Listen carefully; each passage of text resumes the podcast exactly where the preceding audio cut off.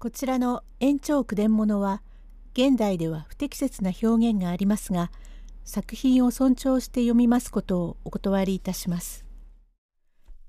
神経重ねが淵第24席新吉が駆け込んだ家は腎臓の家でしたが泊めてもらうことにしました。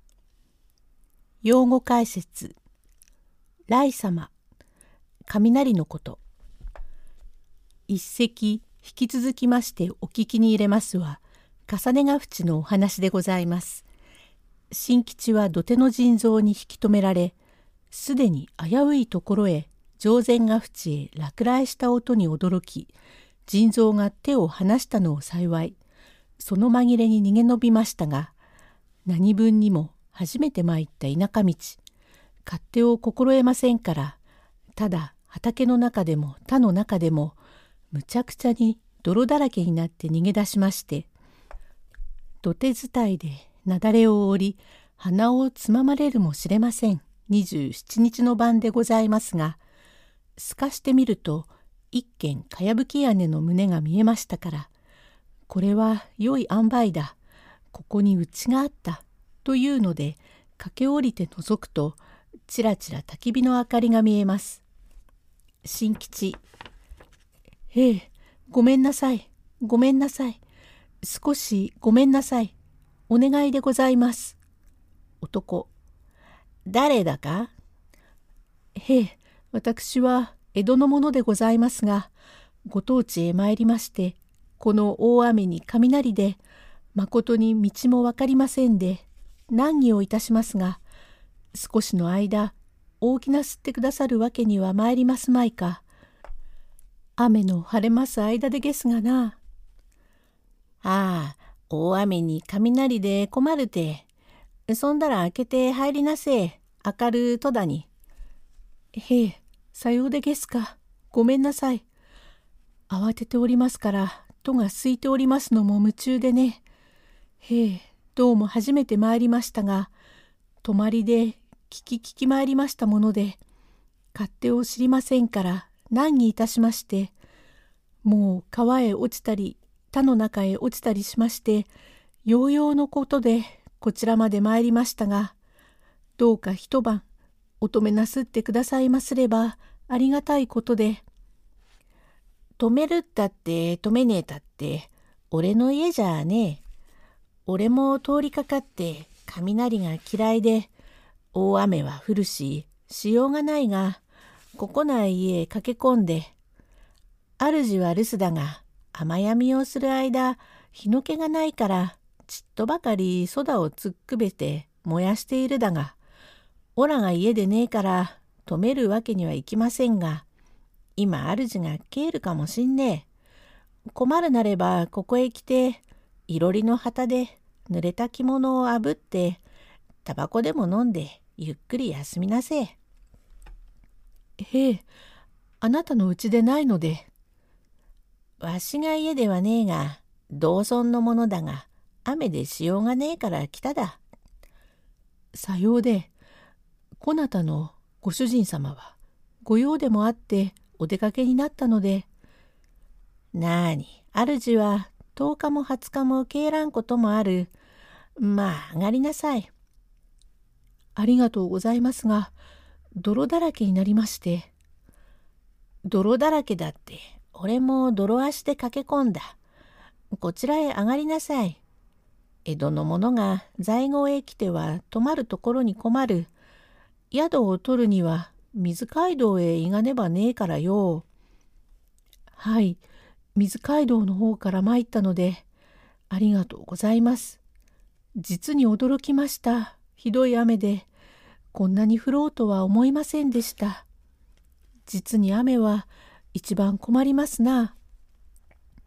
今雨が降らんでは、作のためによくねえから、わしの方じゃ降るもちっとはよいじゃ。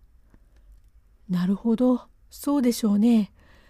雷には実に驚きまして、こちらは筑波近いので、雷はひどうございますね。雷も、なる時にならんと、咲くのためによくねえから、なるもええだよ。へえ、そうでげすか。こちらの旦那様はいつごろ帰りましょうか。いつ帰るかしれんが、まあ、いつ帰るとわしらに断って出たわけでねえから、受け合えねえが、開けると大概、七八日ぐらい帰らん男で。へえ、困りますな。どういうご商売で？どうったって遊び人だ。あっちこっち二晩三晩と、どこからどこへ行くかしんねえ男で、ヤクザ野郎さ。さようで、道楽なお方でございますので。道楽だって、村じゃ、マムシという男だけれども、また、用に立つ男さ。と、悪口を聞いているところへ、がらりと戸を開けて帰ってきたが、ずぶ濡れで、ああ、ひどかった。帰ったか。腎臓。うん、今帰った。誰だ？せいさんか。今帰ったが、松がかでつまらねえ小博打へ手を出してぶっていると、出し抜けに手が減って、一生懸命に逃げたが、しようがねえから、用水の中へ入って、菩薩家の中へ隠れていた。せいさん。俺は今通りかかって、雨にあって逃げるところがねえのに、イ様がしてきたから、たまげておめえらが家へ駆け込んで、今、いろりへそだ一くべしただ。腎臓。いいや、どうせ開けっぱなしのうちだから。これはどこのもんだ？なんだいおめえは？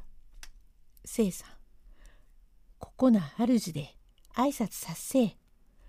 これは江戸のものだが、雨が降って雷に驚き止めてくれと言うが、俺が家でねえからと話しているところだ。これが主だ。新吉。さようで、はじめまして、私は江戸の者で、小商いをいたします、新吉と申す部長法者。こちらへ参りましたが、雷が嫌いで、後藤家様へ駆け込んだところが、お留守様でございますから、止めるわけにはいかんとおっしゃってお話をしているところで、よくお帰りで、どうか今晩一晩お止めくださればありがたいことで、おいおい夜が更けますから、どうか一晩どんなところでも寝かしてくださればよろしいので、腎臓、いいわけえもんだ。いいやまあ、泊まって行きね。どうせ来て寝るものはね留守がちだから食い物もね鍋は脇へ預けてしまったしするからころりと寝て明日行きね。俺と一緒に寝ね。へえありがとう存じます。せいさん。おら帰るよ。まあまあいいやな。おら帰るべ。何か手が入ったか？弱ったから菩薩家の中へ隠れていたので、おめえ、ケールならうっかり言っちゃいけねえ。今夜、菩薩家の脇に人殺しがあった。どこに？俺が菩薩家の中に隠れていると、暗くってわからんが、キャーという声がの女の殺される声だね。まあ本当に殺される声は今まで知らねえが、芝居で女が切り殺される時、キャーとかあれとか言うが、そんなことを言ったって、おめえにはわからねえが、すごいものだ。俺も怖かった。せいさん。おっかねえ、女をまあ、なんて人を殺すったって、村方の土手じゃねえか。うーん、おっかなかったんべ。うん、どうした？腎臓。どうしたってすごいや。うっかり通って怪我でもするといけねえから。